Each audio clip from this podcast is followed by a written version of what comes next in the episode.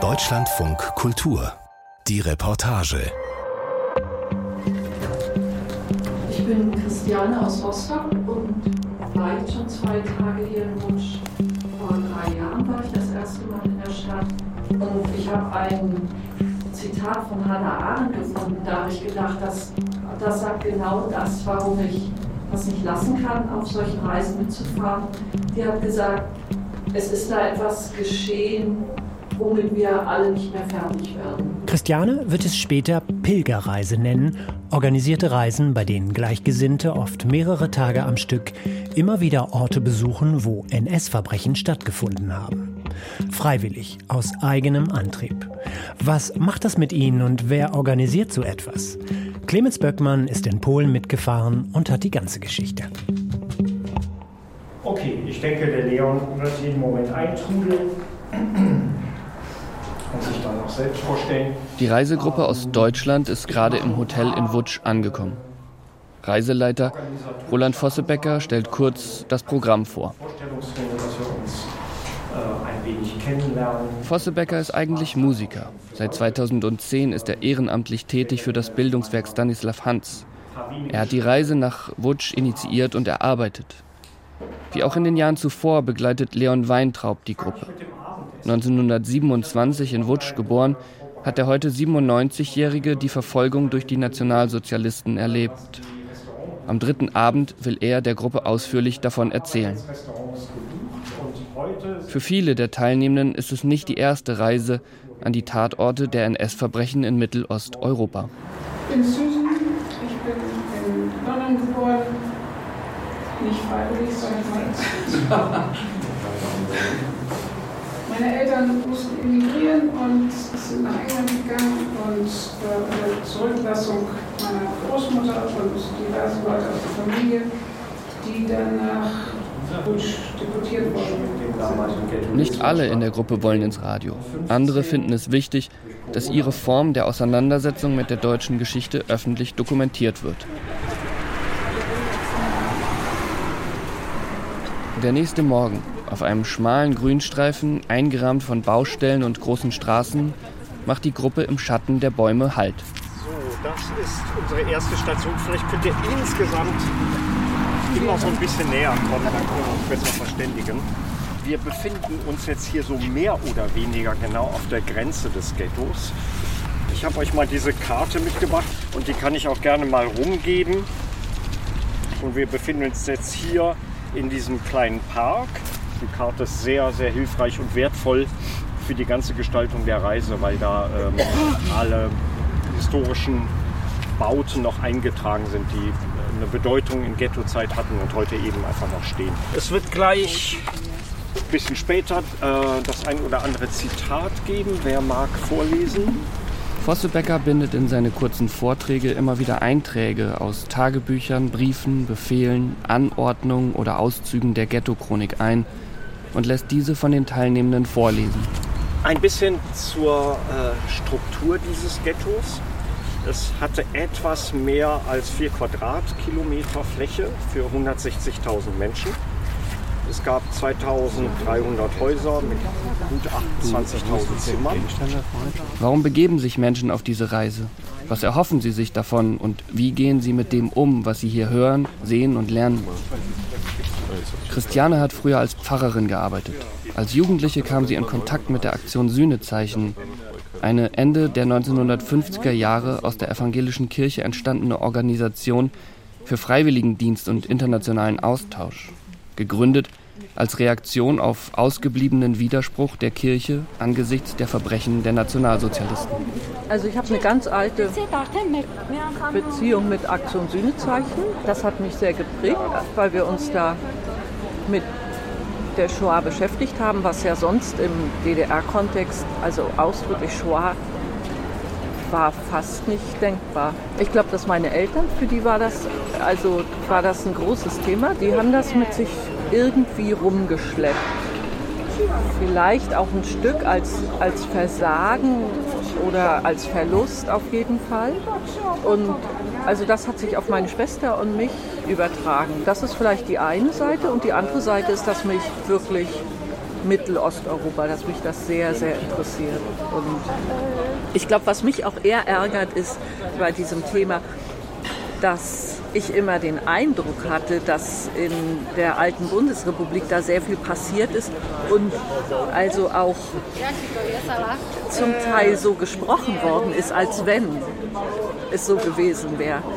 Also diese Diskrepanz hat mich einfach, glaube ich, geärgert. Ansonsten, ansonsten glaube ich wirklich, dass es wichtig war, dass die Mauer gefallen ist, wirklich in ganz Europa. Weil du kannst in Diktaturen kannst du keine Diktatur aufarbeiten. Und ich glaube, dass ich das als eine unglaubliche Befreiung empfinde. Dass ich in einer Zeit lebe, wo ich das darf. 2009 ist sie erstmals in die Ukraine gefahren, um Tatorte von NS-Verbrechen aufzusuchen. Seitdem fährt sie jedes Jahr. Das ist wie so eine Pflicht. Ich glaube, das ist eine der wenigen Sachen, die wir im Nachhinein machen können. Weil ich, ich glaube, dass Orte sowas wie eine eigene Wahrheit haben. Also dass es deswegen auch ganz wichtig ist, an den Orten zu gedenken, wo was passiert ist und nicht an irgendeinem anderen fremden Ort. Manchmal benutze ich das Wort Pilgerfahrt. Die Reisegruppe ist in ihrer Zusammensetzung divers. Die jüngste Teilnehmerin ist Mitte 20, die älteste Mitte 70. Es sind Studierende dabei, Informatiker, pensionierte Lehrerinnen, Sozialarbeiterinnen, ein Archivar und Menschen aus der Geschichtsvermittlung. Menschen aus Norddeutschland, aus Süddeutschland, aus Ost und West. Susan ist in London im Exil geboren. Auf der Terrasse vom Hotel erzählt sie, warum sie nach 19 Jahren nochmal nach Wutsch gekommen ist. Ja, ich war in Krakau und da ich da schon ein bisschen recherchiert hatte zu meiner Großmutter und deren Cousine und noch zwei anderen Leuten aus der Familie, die nach Wutsch deportiert worden sind, dachte ich, jetzt ist der Zeitpunkt gekommen, mal zu gucken. Susan holt aus ihrer Tasche einige Unterlagen und Dokumente. Kann man auch so schön draus zitieren. Evakuierung der Juden aus Hamburg. Namentliche Liste der 1000 Juden, die am 25.10.41 aus Hamburg nach Litzmannstadt evakuiert werden. In der Liste sind als Nachtrag 200 Juden aufgeführt, die für eventuelle Ausfälle in Reserve gehalten werden.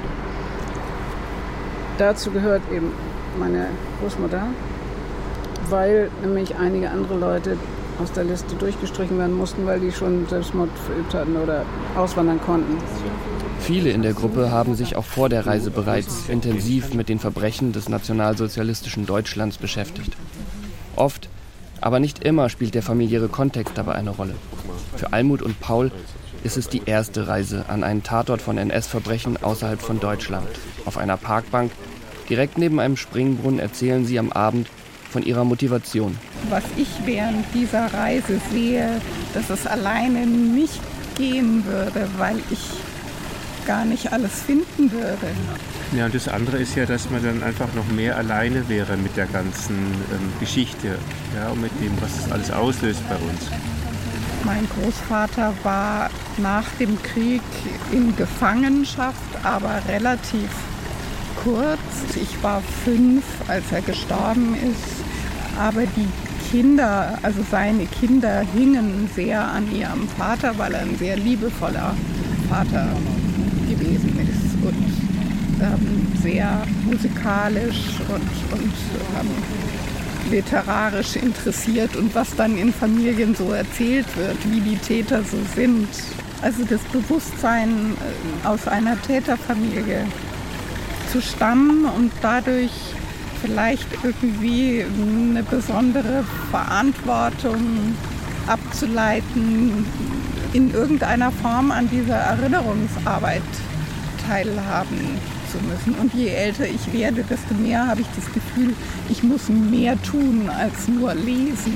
Naja, und das Mindeste, finde ich, ist, dass nach diesem deutschen Zivilisationsbruch wenigstens das, was ich hinkriegen kann, an mich ranzulassen. Das ist ja nichts im Vergleich zu dem, was die haben erleben und erleiden müssen. Von daher finde ich es immer schwierig zu sagen, sich so eine Reise antun. Also was tue ich mir denn da an? Ich schlafe in einem gemütlichen Bett, ich esse Pizza, bis ich nicht mehr kann. Also es ist Sie sind auch mitgekommen, weil ihre Tochter Lucia sie motiviert hat. Sie lebt in Wien, wo sie für das Archiv von Yad Vashem arbeitet. Das Ghetto Litzmannstadt ist einer der Orte, an denen die Wiener Jüdinnen und Juden deportiert wurden. Aber was die Menschen dort gesehen haben, darüber ist dann meistens nichts bekannt. Und mich interessiert es, diese Orte zu sehen, wo die Personen, die in meiner nächsten Nähe jetzt wohnen, in, in Wien, hindeportiert wurden. Ich habe letztes Jahr die Reise nach Lublin zu den dort naheliegenden Vernichtungslagern der sogenannten Aktion Reinhardt gemacht und da war Kulmov quasi der, der Schritt davor. Und die ganze Genealogie, T4-Aktion und so weiter, das Ausprobieren der Mordmethode, das will ich gerne verstehen. Es geht vor allem auch um die Täter. Das ist der längste Fußweg heute. Und dann haben wir kleinere zu den weiteren. Die Reise ist eine Annäherung an die Verbrechen der Nationalsozialisten im Ghetto Litzmannstadt und im Mordlager Kulmo. In der ehemals zweitgrößten Stadt Polens, Łódź, über lange Zeit ein Zentrum der Textilindustrie in Europa, steht die Wissensvermittlung über den Alltag der Täter und der Opfer der Shoah im Mittelpunkt. Hier ist Ghetto, auf der anderen Seite ist Ghetto. Die Straße, das, die Kirche gehörte auch zum Ghetto. Die Straße nicht, weil da die, die Straßenbahnlinie durchgeht. Ja. Am 8. Februar 1940 befahl Polizeipräsident Schäfer die Errichtung des Ghettos und die Zwangsumsiedlung der Jüdinnen und Juden. Nach der Umbenennung der Stadt Wutsch durch die Deutschen hieß es Ghetto Litzmannstadt. Es gab an der Grenze einen Zaun, keine Mauer. Die Häuser an der Ghetto-Grenze wurden abgerissen, um diese Bewachung besser gewährleisten zu können. Und dieser Park, in dem wir jetzt hier stehen, existiert vermutlich nur deswegen, weil hier die Bebauung äh, abgerissen wurde. Im August 1944 wurde das Ghetto durch die Deutschen angesichts der herannahenden Front aufgelöst. Die Menschen, die dort lebten, wurden nach Auschwitz deportiert und ermordet. Organisiert wird die gesamte Reise vom Bildungswerk Stanislav Hans. Hans war ein ehemaliger Häftling in Auschwitz. Neben der Zusammenarbeit mit Zeitzeugen ist es immer wichtig, auf allen angebotenen Reisen mit lokalen Initiativen, Organisationen oder Institutionen zu kooperieren. Der Ablauf der Reise folgt der Chronologie der Ereignisse im Ghetto Litzmannstadt. Am dritten Tag berichtet Roland Vossebecker von der sogenannten G-Sperre, die die Deutschen im September 1942 verhängten. Die Gruppe steht auf einem Hinterhof im Schatten großer Bäume zwischen Zäunen, Mülleimern und Kinderschaukeln. Im August hat das Reichssicherheitshauptamt die Aussiedlung, wieder dieser Euphemismus, also sprich die Ermordung aller Ghetto-BewohnerInnen bis zehn Jahre und aller alten Menschen über 65 Jahre gefordert. Gefordert werden zunächst 20.000 Menschen. Und dann tritt hier Rumkowski am 4. September vor die Ghettobevölkerung und hält hier eine Rede vor etwa 1500 Menschen.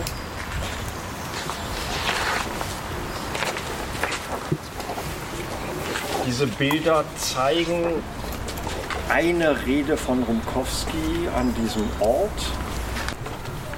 Und wir hören jetzt lange Ausschnitte aus dieser Rede. Das Ghetto ist von einem schweren Schmerz getroffen. Man verlangt von ihm das Beste, was es besitzt. Kinder und alte Menschen. Nun, im Alter muss ich meine Hände ausstrecken und betteln. Brüder und Schwestern, gebt sie mir.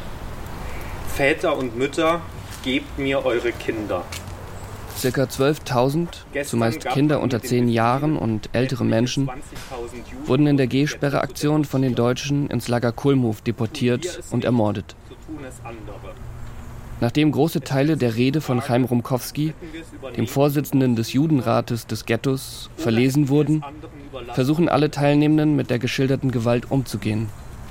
Susan aus Hamburg. Ich glaube, inzwischen habe ich in meinem Leben schon so viel zu diesem Thema gehört, gelesen, diskutiert und recherchiert und getippt und so, dass ich vielleicht eher etwas zynisch mit irgendwas umgehen, als, als dass ich nun emotional besonders berührt bin oder so. Paul kommt am Springbrunnen nochmal darauf zurück. Also ich fühle mich auch ein bisschen betäubt eigentlich, würde ich mal sagen, so emotional. Dass ich so ähm, dann so auch ein bisschen da ein bisschen wegtauche und weil es so schrecklich ist. Also die Geschichte mit den Kindern finde ich das finde ich die allerschrecklichste überhaupt. Dass man, also gerade wenn ein Kind unter zehn Jahre, einen Tag unter zehn Jahre ist, muss es dann geopfert werden. Ich finde es so unglaublich brutal. Am späten Vormittag des dritten Tages fährt die Gruppe zum Bahnhof Radegast. Es war eine der zwei Stellen, an denen Warenaustausch in und aus dem Ghetto für die Bevölkerung möglich war. Es ist aber auch der Bahnhof, an dem Deportierte aus dem Westen ankamen und von dem die Bevölkerung des Ghettos deportiert wurde, nach Kulmhof, Auschwitz, Majdanek, Treblinka oder Sobibor. Heute ist der Ort ein Denkmal. Neben dem kleinen historischen Gebäude sind Gleise mit Replikaten von Güterwaggons. An der Rückwand sind die Zielorte der Deportationen notiert. Es liegen frische Blumen und Kränze davor. Vor wenigen Tagen fand hier die zentrale Gedenkveranstaltung statt, um an die Auflösung des Ghettos und die Deportation der verbliebenen Bevölkerung im Sommer 1944 zu erinnern. Vor Jahren bin ich hier mit einer Gruppe gewesen und äh, Leon hat uns begleitet hierher. Zu diesem Zeitpunkt waren die ähm, Güterwaggons, die auf dem Gleis stehen, noch begehbar, die waren noch offen. Leon ging hinein und forderte die ganze Gruppe auf, auch reinzukommen. Und er selbst stellte sich in die Ecke und bat die Teilnehmenden, so dicht wie möglich heranzukommen und winkte, kommt näher, kommt näher. Und es war ihm nie genug. Und alle hatten eine furchtbare Hemmung davor. Und ich, ich konnte das auch nicht. Ähm, aber er wollte eben einfach vermitteln, in welcher entsetzlichen Enge diese Transporte abgegangen sind. Ebenfalls Teil der Gruppe ist David aus Dresden. Auch für ihn ist dies nicht die erste Fahrt mit dem Bildungswerk. In Dublin hatte ich tatsächlich mal so ein, so ein Gefühl von gruppenbezogener Zuwendung, also fast wie Liebe. Das war ganz eigenartig. Man besucht ja meistens Friedhöfe oder auch wenn es nicht deklarierte Friedhöfe sind. Ja, es ist, es ist auch das, weswegen ich gern zu Beerdigungen gehe, um, um mit anderen Leuten zu trauern. Und letztlich ja feiert man ja auch immer das Leben, in dem man noch ist. Und wenn man weint, weint man meistens um sich selbst, zumindest auf Beerdigungen. Und es hat für mich eine Ähnlichkeit dessen. Man ist wie eine Trauergemeinde.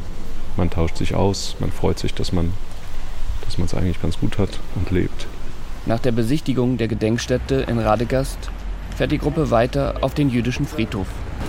Von Mai 1940 bis August 1944 starben im Ghetto Litzmannstadt 43.725 Menschen, davon 13.000 noch nach den Deportationen äh, der Septembersperre, als im Grunde nur noch Arbeitsfähige im Ghetto gelebt haben.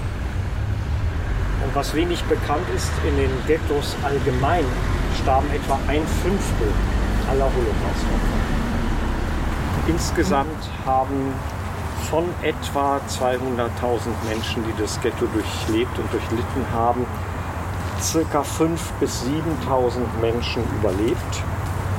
Eine erschütternd kleine Zahl und dennoch die größte Zahl prozentual aller polnischen Ghettos überhaupt. Die Gruppe steht am Eingang des Friedhofs. Hinter der dicken roten Backsteinmauer sind hohe alte Bäume zu sehen. Die ersten Gräber, an denen die Gruppe vorbeikommt, stammen aus dem 19. Jahrhundert. Wir gehen jetzt gemeinsam auf den Friedhof und dort treffen wir uns dann gleich, um ein abschließendes Gedenken an die Opfer des Ghettos abzuhalten. Danach schweigen wir einfach mal und dann habt ihr Zeit, euch in Ruhe den jüdischen Friedhof anzusehen. Einzeln gehen die Teilnehmenden immer weiter auf den Friedhof. Immer stärker werden die Gräber von Sträuchern, Büschen und Bäumen überwuchert. Paul steht vor einem Areal, wo das Gras hüfthoch gewachsen ist. Ich finde, da wird es fast am deutlichsten eigentlich, wie viele ähm, da umgebracht worden sind und diese, auf dieser riesigen Fläche da liegen da lauter Tote. Und man sieht man kann das dann schon noch ein bisschen so sehen. Also auch unter dieser Wiese da, was da reingeht, was da alles noch, äh, überall die ganzen Gräber sind. Und es kümmert sich ja anscheinend, kümmern sich immer auch noch Leute hier drum, also teilweise. Ich habe mir gedacht, ein deutscher Soldatenfriedhof im Osten schaut anders aus. Das ist ein riesiger, ist der größte Friedhof von ganz Europa. Hast du es vorne gelesen? Seine Tochter Lucia kommt dazu. Steht immer da Ponur, also Peinu. Und dann die Namen, das Alter. Oben links ist äh, das Zeichen des Staats Israels und rechts ist ähm, eine Militäreinheit.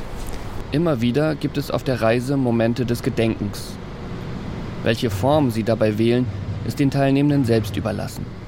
Am Abend spricht Christiane nochmal darüber. Ich finde, wenn Menschen anfangen, an Menschen zu erinnern und den Namen nennen und die Person dadurch immer konkreter wird, dann tun sie sogar auch was mit für die vielen Namenlosen. Wenn dann also so wirklich ausgesuchte kurze Texte gelesen werden von Menschen, die das Ghetto nicht überlebt haben und zum Teil dann die Bilder dazu gezeigt werden, dann habe ich immer das Gefühl, dass sich was verbindet. Also ich will da jetzt überhaupt keine so, so mystische oder esoterische Sache draus machen, aber dann ist das eine Verbindung an Menschlichkeit oder ja Mitmenschlichkeit, die irgendwie hilft, mit diesem, mit diesem ganzen Wissen zu leben. Das irgendwie doch ja zu ertragen und auch wieder dann auch wieder ein Vormensch sein zu können. Das Bildungswerk Stanislav Hans ist entstanden aus der Zusammenarbeit mit Zeitzeuginnen. Am Abend des dritten Tages schildert Leon Weintraub seine Lebensgeschichte. Wie er kurz nach dem Krieg nach Deutschland ging, um dort zu studieren, wie er Arzt wurde, seine Frau kennenlernte und Mitte der 1960er Jahre schließlich nach Schweden auswanderte. Anschließend beantwortet er die Fragen der Teilnehmenden. Habt ihr schon genug von mir? Mich interessiert, wie, wie du es ausgehalten hast, direkt nach dem Krieg und direkt nachdem deine Mutter, deine Schwester umgebracht wurden, in einer deutschen Stadt in Göttingen zu studieren, die Sprache zu lernen, unter Tätern in dem Sinne zu leben. Ich sage das deutsche Wort nicht als Täter. Zwei Worte habe ich gestrichen von meinem Wortschatz. Das eine ist H-A-S-S und auf Englisch das H-E-E-T-I und dann auch Revenge. Denn wenn ich nach der Bibel Auge bis Auge, dann erledige ich bis zum Niveau des Täters. Beeindruckt von den versöhnlichen Worten Weintraubs geht die Gruppe in den vierten Tag der Reise. In vielen Gesichtern ist die Schlaflosigkeit der letzten Nächte deutlich zu erkennen. Für diesen letzten Tag steht die Fahrt in das kleine Örtchen Chelmno auf dem Programm. David schaut auf den Reiseverlauf. Also ich bin gespannter, wie es in Kulmhof wird. Das ist schon natürlich ein krasserer Ort, denke ich nochmal. Aber es ist ja alles dahinführend. Das ist auch das Gute an der Chronologie der Reise, denke ich, dass man sich diesen Orten langsam annähert und dass der große Hammer nicht gleich am Anfang ist. Wovor soll ich Angst haben? Also die Entscheidung, so eine Reise zu machen, ist ja schon längst gefallen. Nein, ich habe ja auch keine Angst vor Trauer oder wovor soll ich Angst haben? Also als Konsument der Geschichte. Nach einem Zwischenhalt im Örtchen Kolo kommt die Gruppe mit ihrem Bus in Chelmno an. Ab dem 8. Dezember 1941 ermordeten die Nationalsozialisten hier Jüdinnen und Juden erstmals systematisch mit Gas. Das Lager Kulmhof gilt als das erste Lager überhaupt, das einzig den Zweck hatte, Menschen zu töten. Nach einer ersten Station vor der Kirche betritt die Gruppe das Grundstück der Gedenkstätte für das Mordlager Kulmhof. Auf dem Gelände ist eine Ausgrabungsfläche eine wiedererrichtete Holzscheune und ein flacher Holzbau, in dem sich das kleine Museum befindet. Wir stehen jetzt unmittelbar vor diesen Fundamenten, die jetzt hier freigelegt worden sind, wo das sogenannte Schloss gestanden ist. Wie erwähnt, wahrscheinlich war es der 8. Dezember 1941, als dieses Mordlager seinen Betrieb aufnimmt. Und diese ersten Vergasungen fanden noch in den ursprünglichen Wagen von Lange statt. Da wurde mit Kohlenmonoxidflaschen gemordet. Im Januar treffen zwei weitere Gaswagen aus Berlin ein. Innerhalb von zehn Monaten wurden hier etwa zwei Drittel aller noch lebenden Jüdinnen und Juden des Wartegaus ermordet. Im Shoah wird erzählt, dass sie am Anfang auch in die Kirche gesperrt wurden in dem Film. Ja, und in der Mühle und in diesen verschiedenen Etappen ist das eben immer wieder unterschiedlich gehandhabt worden. Ich kann es einfach nur vermuten, dass man die Opfer, die man jetzt konkret hierhin brachte, das waren die, die dann auch unmittelbar und, äh, umgebracht werden sollten. Wie waren die einzelnen Stationen, also von, vom Ghetto aus nach Mit Radegast? der Bahn nach Kolo, Von Radegast von. Radegast Nach und dort Kolo. eben Und dann- entweder mit der Kleinbahn, Okay. zum Teil zu Fuß zu dieser Mühle oder mit LKW zu der Mühle in einer gewissen Phase. Und das ist immer mal, ja, ist wahrscheinlich improvisiert worden, je nach Log- Logistik, Mhm. Anzahl der Opfer oder so. Und wie war die äh, SS-Wachmannschaft oder die SS-Leute, wie waren die untergebracht und auch die Polizei? Also und wie Ähm. wurden sie verköstigt? Wer hat da irgendwie für ihren... Ja, der, also finanziert habe ich ja erzählt, wurden die Genau. ja ganz gut. Und äh, es gab eine Unterbringung. Hier gibt's eine, es gab eine Feuerwache, die auch noch existiert, die Straße da an dem Parkplatz hoch. Dann ist Zeit für die Teilnehmenden, alleine über das Gelände zu gehen. Dass es alles so harmlos aussieht. Ein unscheinbares Gebäude und. äh, Es ist ja schon schwer, sich das vorzustellen, finde ich.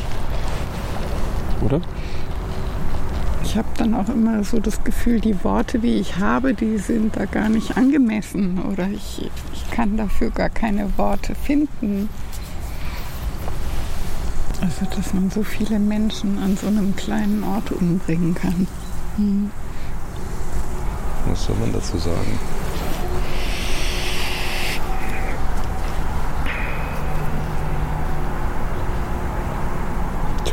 Sich Fußböden an und denkt, da haben mal Leute drauf gestanden in ihre letzten Minuten. Und sind da wahrscheinlich dort lang gegangen und dann dort ins Auto gestiegen. Laut dieser Tafel. Oder sind sie diese Treppe hochgegangen? Ja, schwer vorstellbar. Man hat so eine monströse Zahl von 150.000 und weiß dann von drei Leuten, die es überlebt haben. Einer nach Genickschuss. Ja, und wenn man die nicht gehabt hätte, wüsste man gar nichts davon. Das ist eher sowas, was ich mir vorstelle, dass man das hätte gar nicht gewusst. Sie hätten es fast geschafft. Auf dem Rückweg spricht Susan über ihre Gedanken, wenn sie die Orte, wo so viel Grausames passiert ist, heute besucht. Also der Versuch, sich dann an Ort und Stelle sich vorzustellen, wie das denn wohl gewesen ist, mit der Bahn und dann da abgeladen und dann den Weg runter in die Lastwagen und dann und so weiter. Das bringt es einfach äh, drastisch näher, das Ganze, obwohl man immer noch ganz weit weg ist davon. Also für mich hat fast also sehr geholfen, dass ich mal da war. Dann habe ich so innerlich was abgehakt.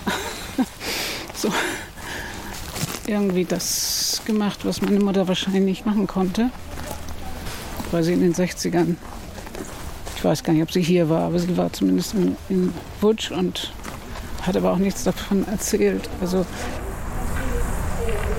es war gut, dass ich jetzt hier war und Orte gesehen habe und mir das mal konkreter vorstellen kann. Wenn auch nur abstrakt. Und nun geht es mir auch wieder etwas besser. Am Abend, kurz vor dem Abschiedsessen, reflektiert Christiane noch einmal die vier Reisetage auf der Terrasse im Innenhof des Hotels. Die Verarbeitung und Aufarbeitung dessen wird erst in den kommenden Wochen beginnen, sagt sie.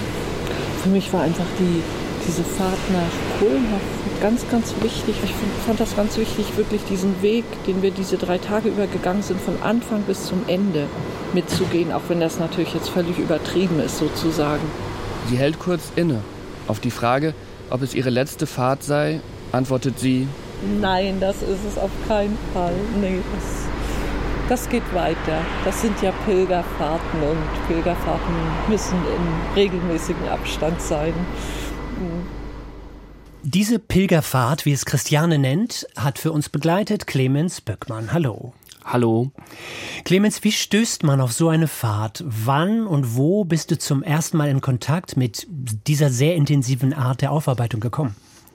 Ähm, ich bin das erste Mal selber mitgefahren 2022, auch mit dem Bildungswerk Stanislav Hans organisiert äh, damals nach Litauen, um sozusagen noch eine weitere Auseinandersetzung mit dem zu machen, war es dann für mich irgendwie schlüssig, einmal an den Ort zu fahren, wo die Verbrechen stattgefunden haben. Mhm. Christiane sagt ja, die Orte, die ihr besucht habt, hätten eine eigene Wahrheit. Also besonders intensives Gedenken ist, ist fast nur an diesen Orten möglich.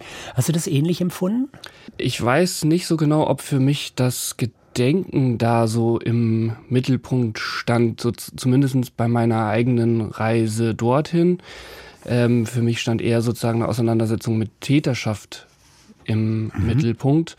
Ähm, und da sind, glaube ich, die Orte zumindest Momente von Fokussierung oder die sozusagen auch nochmal eine Fokussierung klarer machen, alleine von aufgrund des Aufwandes, da fährt man da irgendwie mit dem Bus hin, das ist nochmal Zeit, wo man auch nochmal lesen kann, wo man nochmal nachdenken kann, wo man auch nochmal reden kann. Mhm. Äh, und das bringt, glaube ich, schon nochmal einen höheren Grad an Intensität mit. Paul, ein anderer Protagonist, der ist ja auch gefahren, um die Täter besser zu verstehen, sagt er ja explizit.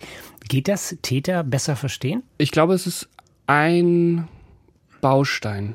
Nicht ein abschließendes Steinchen, sondern eines unter vielen, die dabei helfen, ähm, vielleicht besser zu verstehen, was konkret historisch passiert ist. Ich glaube, dass die Täter zu verstehen letzten Endes gar nicht das Ziel sein kann, weil da irgendwie auch eine Logik am Werk ist, die im besten Fall sich uns nicht erschließt und trotzdem aber muss es ja zu einer Auseinandersetzung damit kommen mit diesen Taten. Mhm. Ich weiß, diese Formulierung es wird gerade etwas, etwas inflationär benutzt, aber, aber dennoch hat die Reise auch wirklich was mit dir gemacht? Also liest du jetzt noch mehr zu dem Thema? Sprichst du mit äh, Freunden und Bekannten mehr darüber? Recherchierst du gar die eigene Familiengeschichte? Ich glaube, diese Reise konkret hat jetzt nicht nochmal etwas ausgelöst. Die hat mit Sicherheit nochmal ausgelöst, dass ich mich mit dem Tatkomplex Kulmhof respektive Chelmund nochmal intensiver auseinandersetze. Ähm, aber die Auseinandersetzung hatte vorher auch schon angefangen, auch dann vielleicht sozusagen eher, wie gerade gesagt, zu Litauen äh, oder anderen Orten. Deswegen kann ich jetzt nicht sagen, dass die Reise dieses Jahr für mich nochmal eklatant ein neues Feld aufgemacht hätte. Klingt vielleicht komisch, aber wird auf so einer Fahrt auch mal gelacht, Blödsinn gemacht? Auf jeden Fall. Auf jeden Fall. Ähm, das ist ja auch einfach eine sehr, sehr intensive Zeit und ähm, da sind Leute miteinander unterwegs, die sich vorher kaum mitunter kennen oder auch gar nicht miteinander kennen. Und trotzdem äh, verbringt man sehr viel Zeit miteinander und die Zeit ist natürlich auch geprägt durch diese inhaltliche Auseinandersetzung, aber trotzdem gibt es selbstverständlich auch Momente, wo äh, die Gruppe gemeinsam Abend beim Pizzaessen sitzt und auch sich gegenseitig Witze erzählt und auch auf den Gängen da oder auf den Spaziergängen durch den Wald oder so erzählt man sich mhm. auch mal Witze, weil es anders überhaupt nicht ertragbar ist. Sonst äh, sind solche vier Tage, glaube ich, gar nicht durchzustehen, auch wenn das jetzt so ein bisschen maßlos klingt, aber zum Schluss würde ich gerne noch mal auf das Hannah Arendt Zitat zurückkommen. Es ist ja etwas geschehen, womit wir alle nicht mehr fertig werden, weil am 7. Oktober in Israel etwas geschehen ist, das viele von uns wirklich nachhaltig verstört.